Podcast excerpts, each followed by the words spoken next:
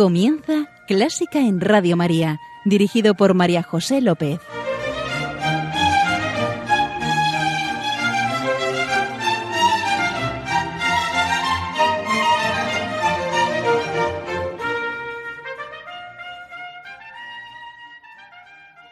Bienvenidísimos a Clásica en Radio María, la música divina. Encomiendo este programa a la Virgen. Y sí, va por ti, Señora.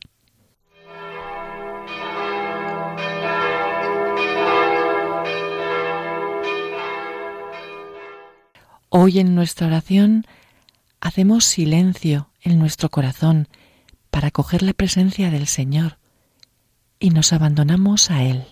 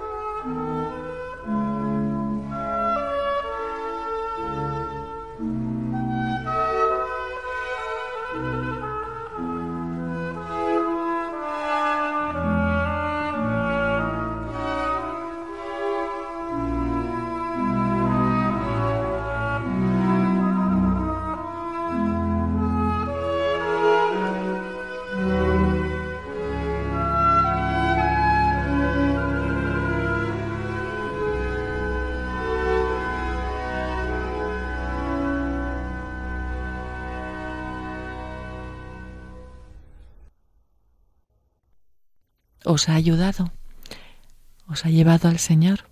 Era el arioso de Bach, el primer movimiento de su cantata BWV 156. Al cielo, ¿verdad?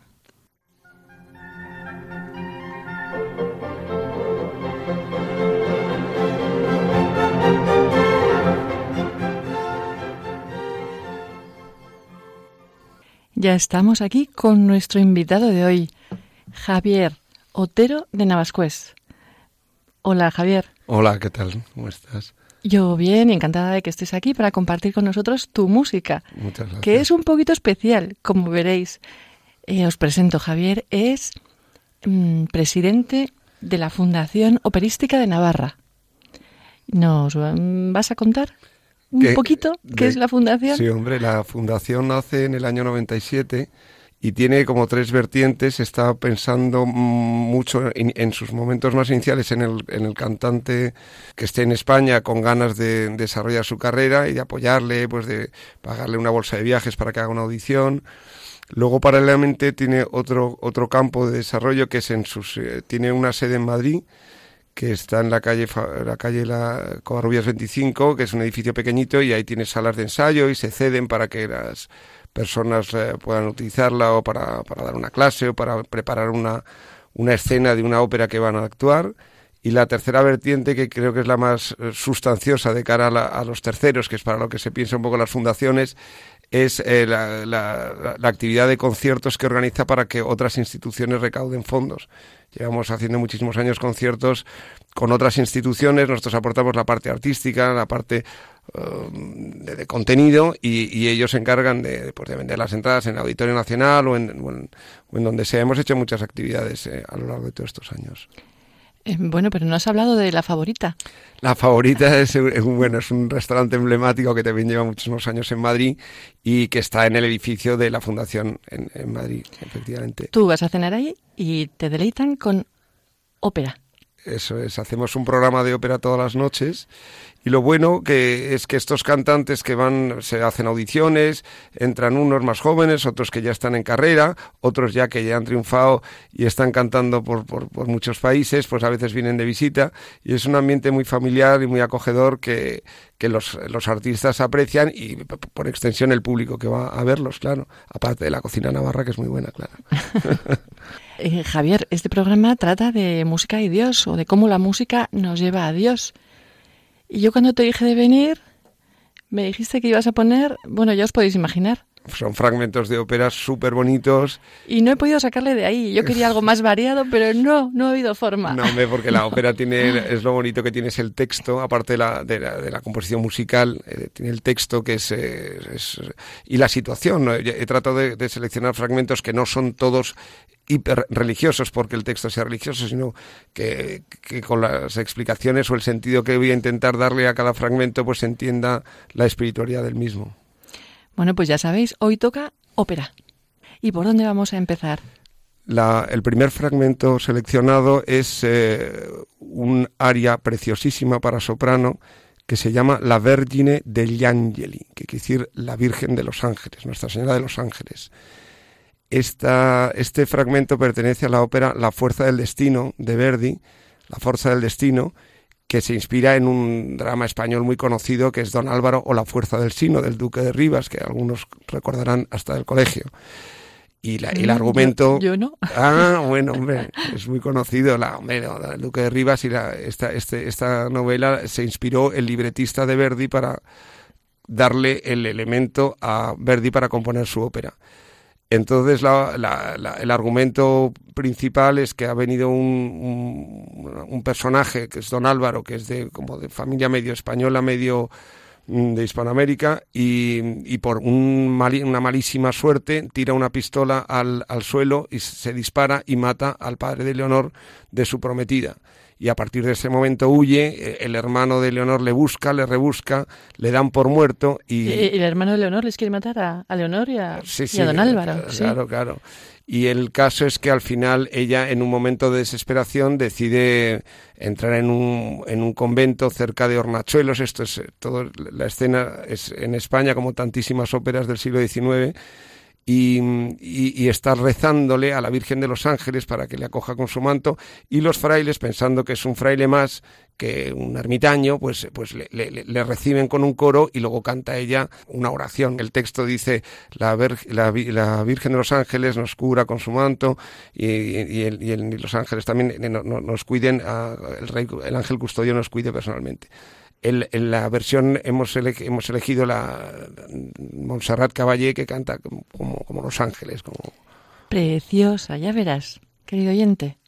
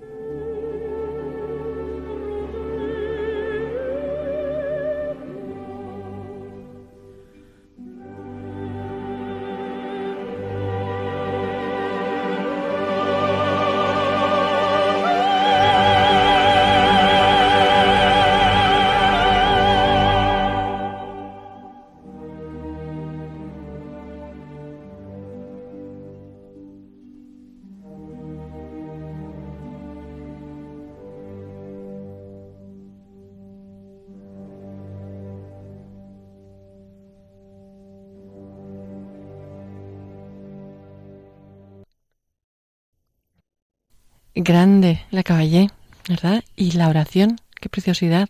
Desde luego, la verdad que pensando que Montserrat Caballé, que es una, sido una soprano maravillosa española y religiosa, pues desde luego esta oración que la habrá cantado rezando dos veces en infinidad de ocasiones, pues seguro que le habrá acercado en su camino hacia el cielo. Sí. ¿Seguimos con Verdi? Seguimos con Verdi con una ópera uh, que terriblemente... Más drama, prepárate, más drama. Otelo, el mono de Venecia. Y eso del moro ya se ha quedado cuando los, los maridos son celosos y es un moro pero por esta ah, de ahí viene. Claro, de, ah, los celos. sí, ¿De qué me entero yo? Sí, que van a ser celosos los, los moros si tienen ocho mujeres, ¿qué más les dan? ¿no? Es verdad. sí. Si tienes una es cuando eres celoso, claro.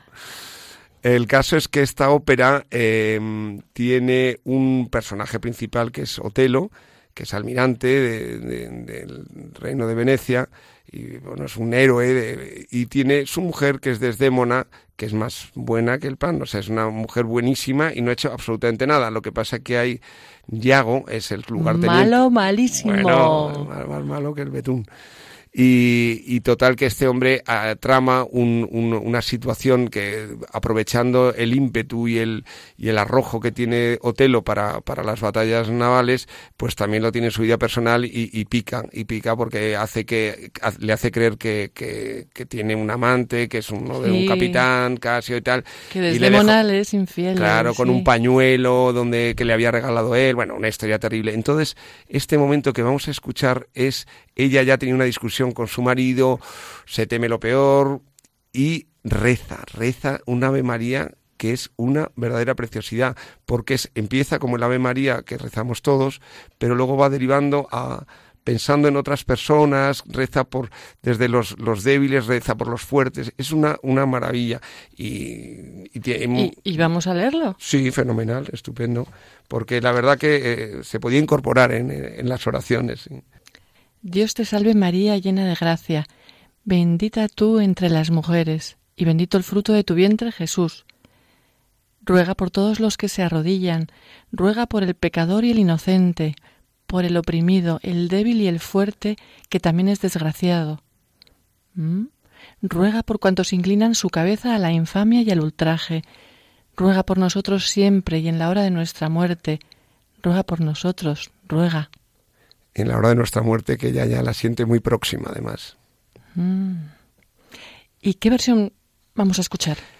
Pues una de María Calas, que es la, voz, no tiene para mí la dulzura y la majestuosidad de Caballé, pero es súper expresiva y en este momento dramático yo creo que lo consigue reflejar la, todos los sentimientos de esta persona que siente que tal vez, y desgraciadamente va a ser así, su marido la va a matar.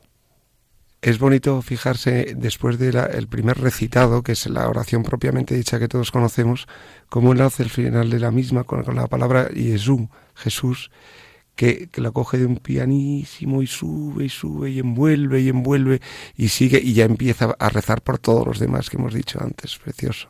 Y les envuelve a todos ahí. Sí, increíble. Con Jesús. Sí. Vamos a verlo. Vamos a escucharlo.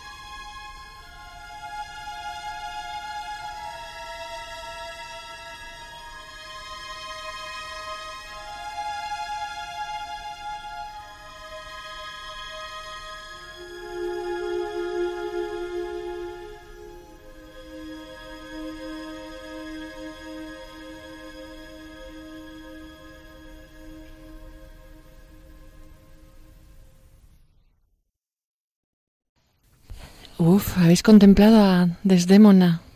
¿Con qué angustia era? No. Bueno, yo creo que está poniéndose en las manos de Dios y que de la Virgen y que sea lo que ellos quieran y ya está. Que pensar siempre que la vida eterna es mucho más bonita que la terrena. Cambiamos de autor, me parece. Sí, eh, no, no, seguimos con Verdi. Ah, Hombre, ah, es que ah, Verdi es un personaje de verdad que tiene toda Cunde, cunde. un montón porque es eh, muchas eh, óperas suyas tienen que ver con Dios, de verdad. Yo he estado tratando de hacer un poco más este, este resumen de, de, de, de Dios en la ópera, llamémosle más Sí, ecléctico. plegarias, sí. sí, sí, pero, pero, pero he visto que Verdi, la verdad, lo toca y muy profundamente. Este, lo que vamos a cambiar es de registro. De, eh, tenemos, hemos oído a dos maravillosas sopranos, vamos a ir a un tenor y un barítono, que también la voz masculina puede rezar cantando ópera. Y en esta ocasión es la ópera Don Carlo.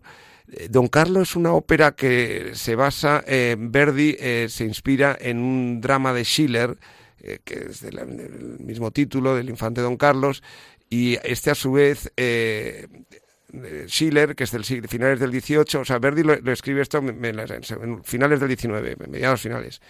En el 18 Schiller hace esta obra. Anteriormente está inspirada en otra obra del siglo XVII francesa y lo peor en el siglo XVI en, en la infamia que escribió eh, Guillermo de Orange sobre Felipe II. Es muy, hombre, claro, es esto la famosa leyenda negra que todos éramos malísimos en España y es que esto va de como de padres a hijos de, de, de Guillermo de Orange del abate a, a, a, a Schiller y de Schiller a Verdi. Pero afortunadamente Verdi se percata, se da cuenta de la ignominia y escribe a su editor Ricordi diciéndole qué bien nos ha quedado, qué bonito hemos hecho esta música, pero no hay una palabra de verdad en el argumento. Porque en el argumento sale como héroe el infante Don Carlos, que todos, a poco que se estudie un poquito la historia de España, sabemos que tenía grandes perturbaciones psicológicas y deficiencias físicas, y que quería gobernar cuando lógicamente su padre pues pensé, pensaba que no era lo más indicado y al final murió jovencísimo de por inanición porque no comía porque se enfadaba porque el, el padre lo, lo, aquí aparentemente en esta ópera siempre pone que lo meten en un calabozo y Felipe II lo que hizo es dejarle en sus aposentos en el palacio o sea, un, matiz dejó encerrado en sus aposentos y a los seis meses se murió porque no quería comer pues se murió el pobre chico. Pero bueno, el Hay caso que es que esta, esta ¿eh? historia es terriblemente falsa, pero es muy bonita. Y este dúo en concreto está eh, en el primer acto, está el infante Don Carlos y el marqués de Posa, que es su amigo Rodrigo, están pensando en la situación que está atravesando Flandes. De ahí otra paradoja absurda, porque esto se ve escrito por el que al final consiguió que Flandes dejara de ser español, español o de los reinos del monarca español, que era Felipe II en aquella época. Entonces, porque dicen que quieren salvar Flandes de quién? De España. Pues que pues justo sería un sinsentido, ¿no? Porque si fueran de Flandes los que lo canten, bien, pero como son españoles y nada menos que el hijo del rey, pues no tiene eh, ninguna lógica. Y lo que están diciendo en este momento que Dios, que infunde esperanza y amor, que les dé también ansias de libertad, porque ellos van a ser los, los paladines de la salvación del pueblo flamenco. Y bueno, es un dúo preciosísimo, es un dúo que se, se, se llama la amistad, que la amistad es un, un elemento en, en, en, a lo largo de, de, de, la vida de cada cual esencial. O sea, tienes tu familia, tienes Dios, tienes tu familia, y la amistad es, digamos, casi el tercer pilar de, de tu existencia, porque si no tienes ni a Dios, ni a tu familia, ni amigos, ¿qué te queda? El trabajo, el dinero, nada en general, ¿no? Lo has resumido muy bien. Vamos a oír el, el dúo de la amistad con una versión magnífica, además. Dios, que en nuestra alma quisiste infundir amor y esperanza, en mi corazón enciende deseo de libertad. Juramos vivir juntos y morir juntos. En la tierra, en el cielo, nos alcanzará tu bondad. Viviremos juntos y moriremos juntos.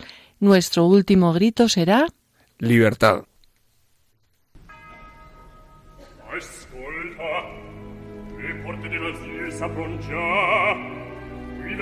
E la regina Elisabetta! rinfranca accanto a me lo spirito che vacilla. Serena ancora la stella tua nei cieli brilla. Domanda al ciel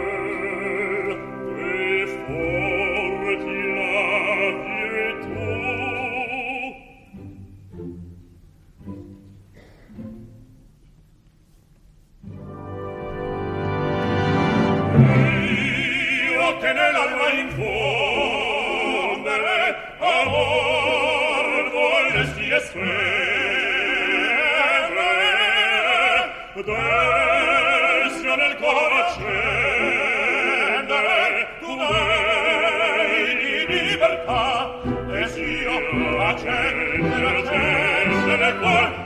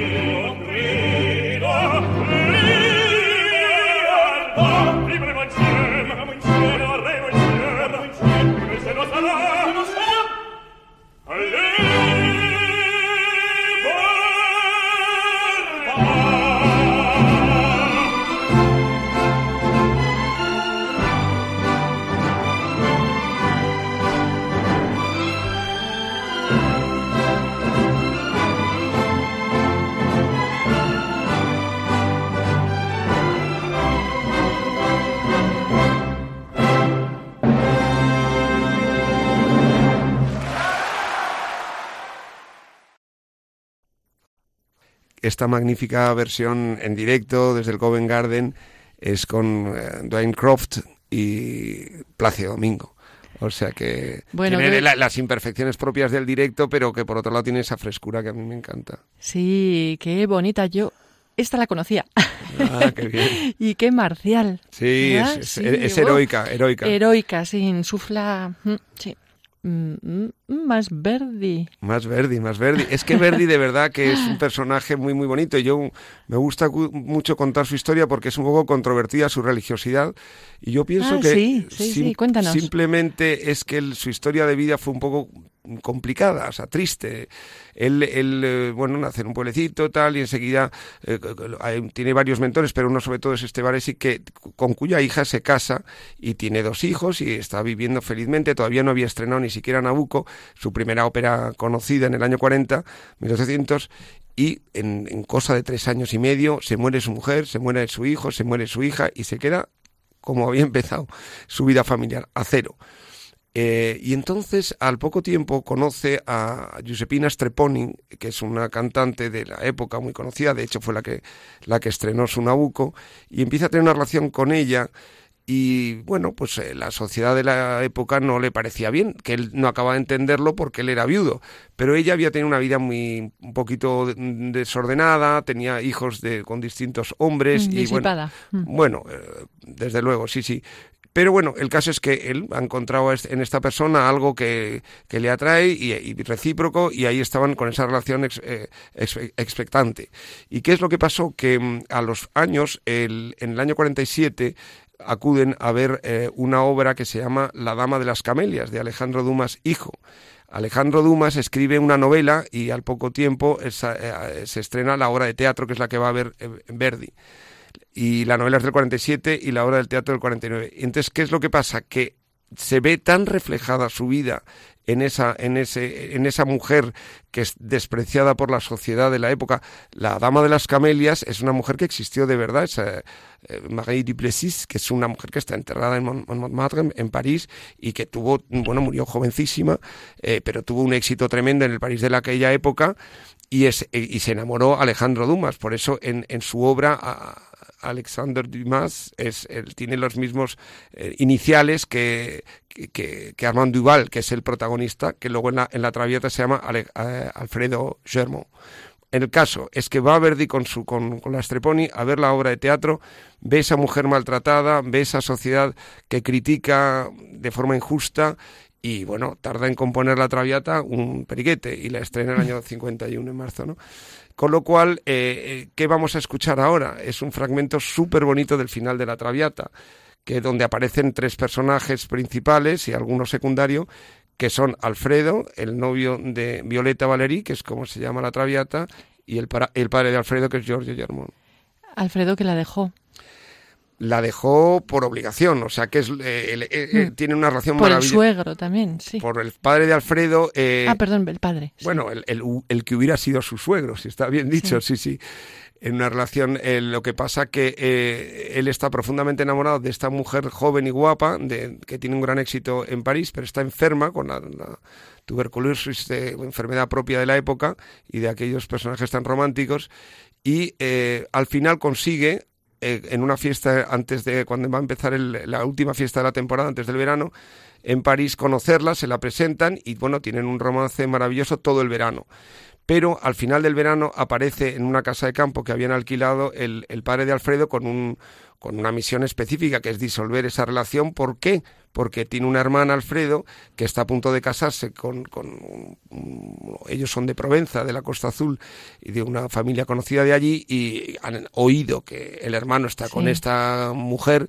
Y la reputación, claro. Claro, casi... Daña. ¿m? Sí, sí, pues, totalmente. Entonces, eh, eh, es terrible un aria que interpreta el, el, el barítono, que, que es el, el, Di Provence, el Mar y el Sol, que es muy conocida en, eh, en esta ópera, y, llega a decir, en, además en las notas agudas, en las notas más agudas de ese, Dios me saudí, Dios me cuidó, Dios me escuchó, Dios me guió para hacer lo que estoy haciendo, que es no perdonar y disolver a mí lo que me, me, parece más importante es el tercer acto, por eso hemos, hemos querido elegir este, este final de la ópera, donde ella ha solicitado que venga un sacerdote, está muy muy enferma, está a punto de morirse, eh, ha tenido un duelo Alfredo con el barón Dufol, que era uno de sus amantes, y ha tenido que huir, ella se está muriendo y lo único que querría era ver a Alfredo, pero cree que ya no va a ser así.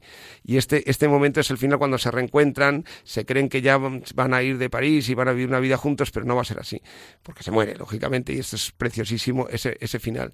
Ella ha pedido a un sacerdote que le confiese y pide a Dios que le perdone y que le acoja. Y este momento final es cuando ella está diciendo que él tenga otra vida, que se olvide de ella, que ella entre los ángeles rezará por él, por él y por una futura mujer que tenga él y que, y que se siente perdonada y acogida. Y en un momento final, final, ella recobra un poco de fuerzas y dice, ritorno a vivere, vuelvo a vivir, que es en el momento que muere, que es volvemos a enlazar con la vida eterna. Es, es cuando ella vuelve a vivir, es cuando muere y se abre la vida eterna perdonada por Dios porque se ha arrepentido, lógicamente. Uf.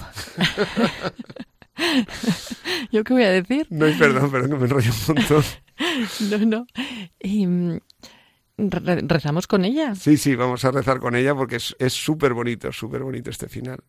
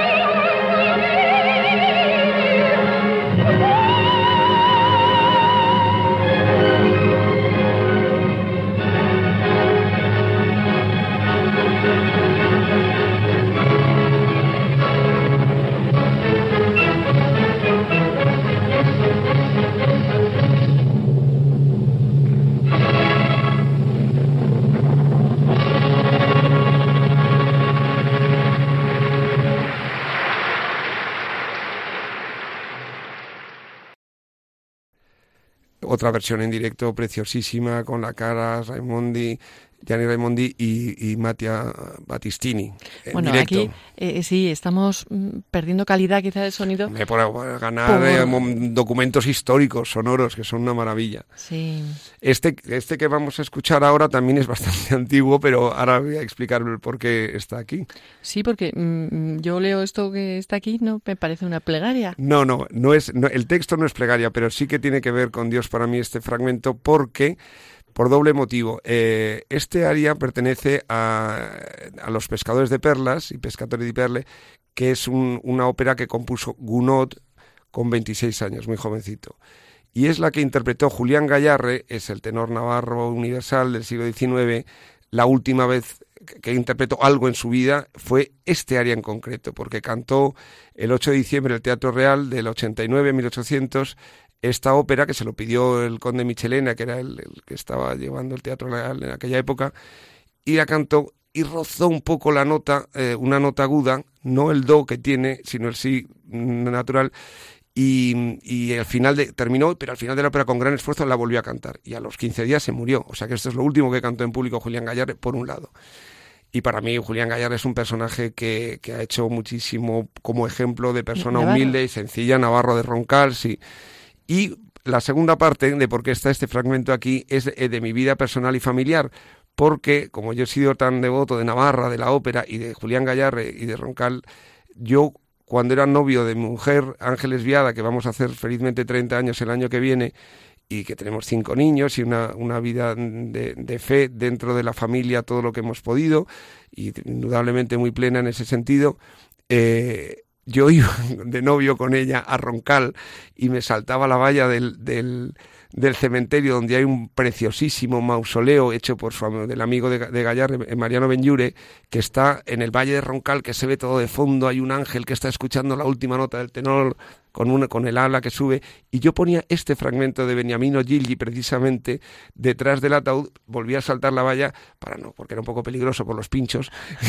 y con Ángeles me- nos quedábamos a escuchar aquello que era sublime, y la verdad que es el origen de nuestra familia y de 30 años de, de, de buenísima Eso relación. es pasión, ¿eh? Bueno, es muy, muy bonito, era muy romántico, muy romántico. Sí, sí. Pues vamos a verlo, además que es que es, es- es una cosa sobrecogedora. ¿Y, y qué dice? No, hay que escucharla y ya está. sí, hay que escucharla y eh, nos lleva también al cielo esto.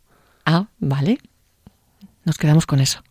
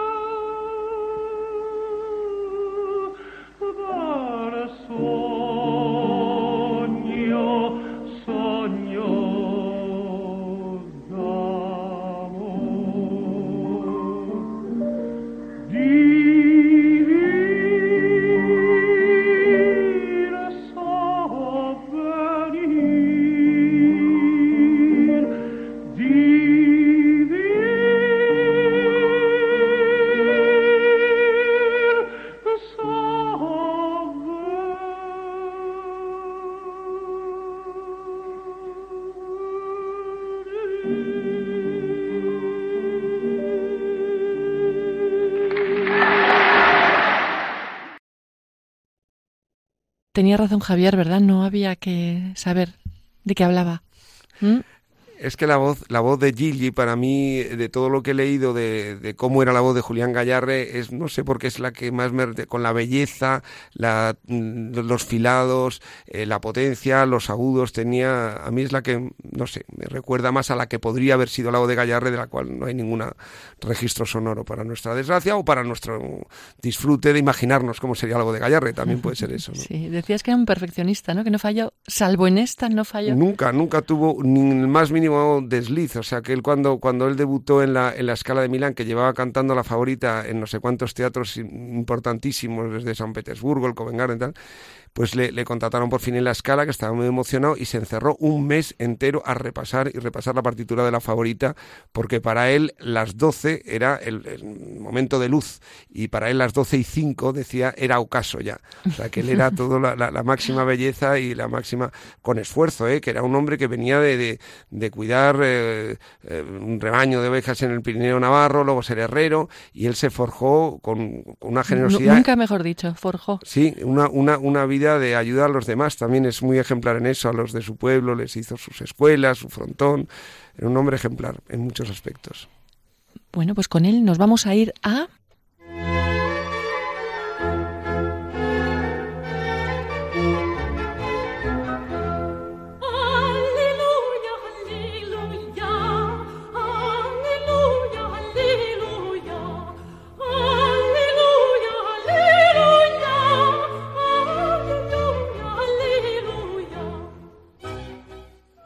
Gaudísimo, claro que sí.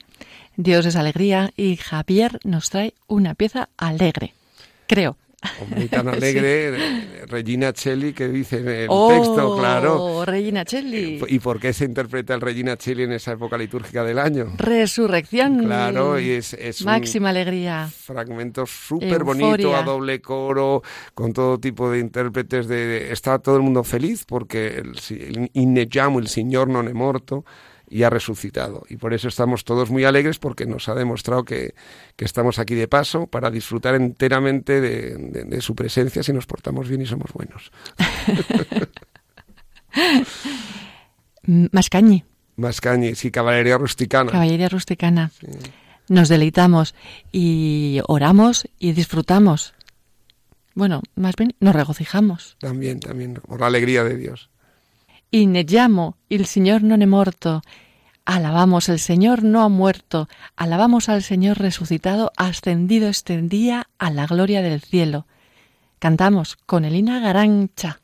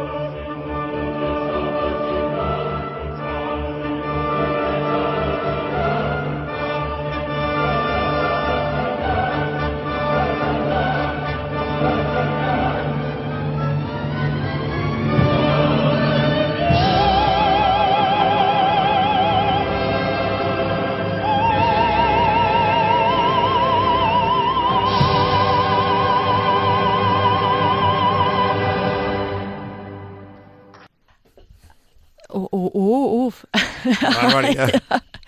Sí, qué maravilla y qué alabanza. Alabemos al Señor, ¿eh? Eso, con esa alegría que nos da, cómo nos protege, Sí. nos cuida, nos lleva, siempre está pendiente de nosotros y nosotros a veces estamos distraídos y a veces no. Hay que estar siempre muy pendiente de todo lo que nos quiere Dios y cómo nos lleva hacia Él siempre. Gracias, Javier. Muchísimas gracias por venir, por compartir tu pasión por la ópera. Yo no estaba muy convencida, pero mm, a ver si te ha gustado, querido oyente. Yo espero que sí, hombre, que es una Sí, preciosidad. seguro que sí. Mm, ¿Y no has cantado? ¿Y vas a cantar una jota? Sí, hombre. No, no. Una jota navarra, no os iba a Nada, cantar. que no pega nada, hombre. Después de toda esta maravilla que hemos escuchado, no, no pega, no pega. Muchas Para- gracias para por, la próxima por el ofrecimiento. Muchas gracias, Javier. Javier Otero de Navascués, presidente de la Fundación Operística de Navarra. Muchas gracias a vosotros y a Radio María por esa magnífica obra que está haciendo y evangelizando a través de las ondas. Y la verdad que, que es un instrumento preciosísimo, con la oración y encima con la difusión. Gracias, señor. Gracias, señora. Querido oyente, muchas gracias por estar ahí.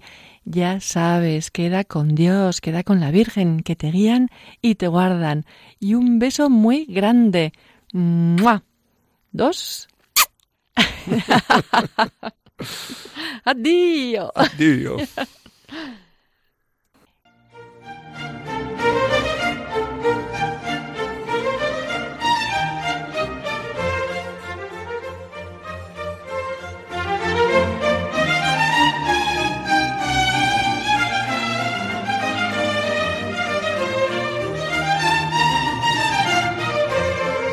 Han escuchado Clásica en Radio María, un programa dirigido por María José López.